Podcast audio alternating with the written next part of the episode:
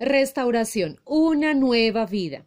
Restaurar significa reparar, significa recuperar y este proceso es el que hace Dios en ti, pues gracias al amor de Dios que se manifestó por medio de Jesús, gracias al Señor Jesús, tienes una nueva vida, te has convertido en una nueva criatura, eres una nueva persona, ya has sido perdonada por Dios, ya eres una persona aceptada por Dios, eres una persona amada por Dios, has recuperado tu valor, en este momento tienes una nueva identidad, en este momento si eres un hijo de Dios. Estás apartado del mundo para poder seguir los caminos de Dios, para poder seguir a Jesús. Tristemente, muchas personas no creen en esto y no abrazan un nuevo futuro con esperanza y alegría y les cuesta soñar. Y al no creer en lo que Jesús hizo en ellos es como no creer en Él y esto es ofensivo para Dios y se convierte en pecado. Así que es necesario que con la ayuda del Espíritu Santo tú puedas tener esas acciones de cambio. Quizás tu cambio no va a ser de la noche a la mañana, pero sí tiene que verse poco a poco. Aparte de eso, las personas que te conocían como era antes van a ver ese cambio en ti y van a querer eso que tú tienes, es decir, van a querer ese amor de Dios, también van a querer cambiar. Así que este es un proceso maravilloso, no solo para ti, sino también para las personas que te rodean, por el testimonio que vas a empezar a dar del amor de Dios. Algunos versículos que hablan de esto son Libro de Tito, capítulo 3, versículo 4. Y dice, cuando Dios nuestro Salvador dio a conocer su bondad y amor, Él nos salvó no por las acciones justas que nosotros habíamos hecho, sino por su misericordia. Nos lavó quitando nuestros pecados y nos dio un nuevo nacimiento y vida nueva por medio del Espíritu Santo.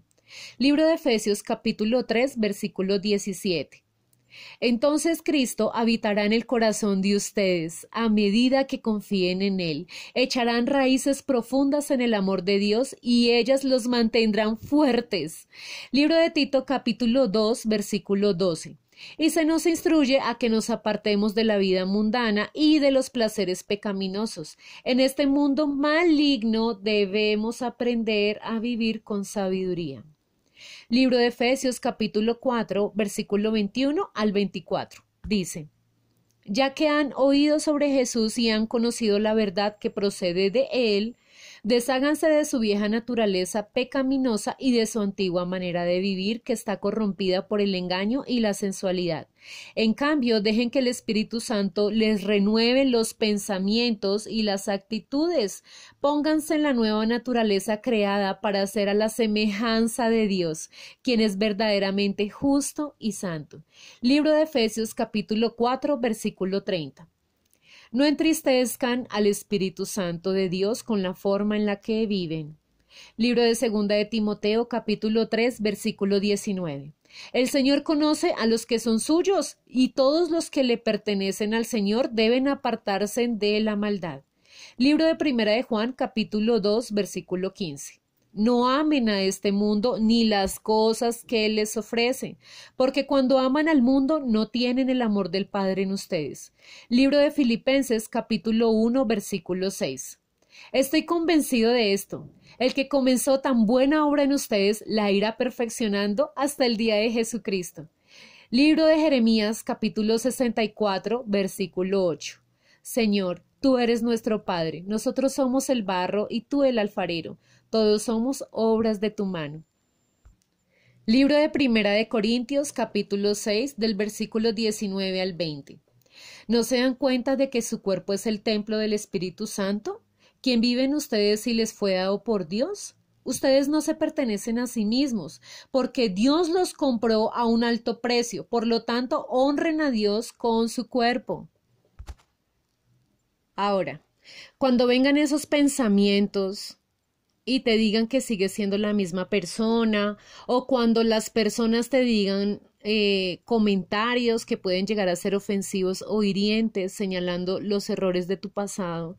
Te aconsejo que aprendas versículos, que medites en ellos y que los declares con tu boca. Algunos son promesas, otros hablan de restauración, otros de la identidad que tienes como hijo de Dios y otros hablan del amor que Dios tiene hacia ti. Por ejemplo, algunos de esos versículos son Primera de Corintios capítulo 10 versículo 13. Dice, las tentaciones que enfrentan en sus vidas no son distintas de las que otras personas atraviesan, y Dios es fiel y no permitirá que la tentación sea mayor de lo que puedan soportar. Cuando sean tentados, Él les mostrará una salida para que puedan resistir. Libro de Primera de Corintios capítulo 28.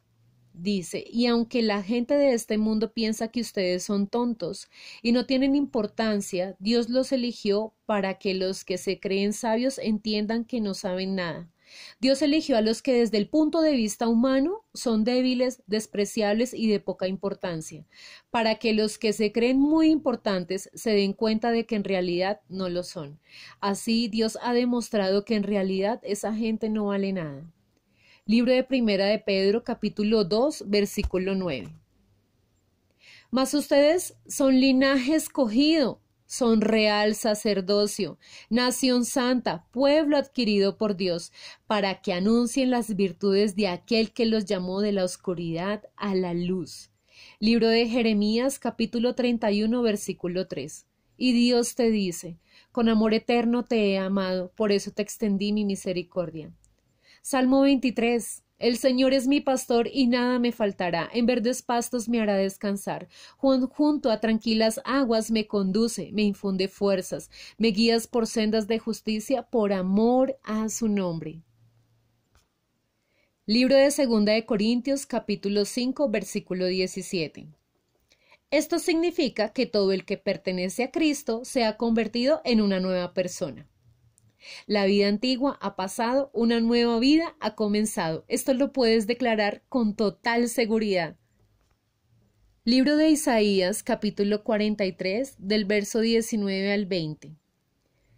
Pues estoy a punto de hacer algo nuevo. Mira, ya he comenzado. ¿No lo ves? Haré un camino a través del desierto, crearé ríos en la tierra árida y baldía. Los animales salvajes de los campos me darán las gracias, y también los chacales y los búhos, por darles agua en el desierto. Sí, haré ríos en la tierra árida y baldía, para que mi pueblo escogido pueda refrescarse. Libro de Jeremías, capítulo 32, del versículo 40 al 41. Dice, y haré un pacto eterno con ellos, nunca dejaré de hacerles bien, pondré en el corazón de ellos el deseo de adorarme y nunca me dejarán. Me gozaré en hacerles bien y con fidelidad y de todo corazón los volveré a plantar en esta tierra. Bueno, y también te invito a que puedas escuchar el testimonio de las personas que en algunos casos han vivido lo mismo que tú para que te des cuenta de la transformación que ha tenido en sus vidas. Estos testimonios lo puedes encontrar en la iglesia donde asistes, en las redes sociales, etcétera. También te podemos enviar algunos. Al igual puedes ver películas que te van a ser de gran apoyo y canciones que aporten a tu crecimiento como hijo de Dios para que puedas crecer en esa identidad como hijo de Dios. Así que cree en lo que Dios hizo a través de su Hijo Jesús en tu vida. Cree en lo que, en esa obra maravillosa de la cruz. Cree en que ya eres una nueva persona. Empieza a soñar, empieza a dejar de que Dios ponga esos sueños en ti, de que Dios te empiece a transformar, de que Dios te empiece a llevar al propósito para el cual naciste, porque es aquí en este momento, en esta etapa donde Dios empieza a mostrar tu propósito. Y Dios empieza a mostrarte esas habilidades, esos talentos, es, donde empieza a desarrollarte en todas las áreas de tu vida, en el área económica, en el área espiritual, en el área emocional, en el área familiar. ¿Por qué? Porque Dios es bueno y Dios desea que nosotros como personas alcancemos la plenitud en todas las áreas de nuestra vida. Y sabes que Él quiere ser el protagonista, Él no quiere que nada ni nadie más se lleve el premio, Él quiere ser el protagonista, Él quiere que tú digas fue por Él. Hice esto en esta área, en mi área familiar, logré alcanzar esta victoria con mi familia gracias a Él. Él quiere siempre llevarse los méritos. ¿Sabes por qué? Porque Él se lo Porque nadie te va a amar como Él te ama. Nadie, va, nadie puede hacer un milagro tan extraordinario como el, como el que como el que Él hace en nuestras vidas. Y el milagro que Él hace en nuestras vidas arranca de adentro hacia afuera. ¿Para qué? para poder manifestar su gloria, su amor y su poder. Que Dios te bendiga.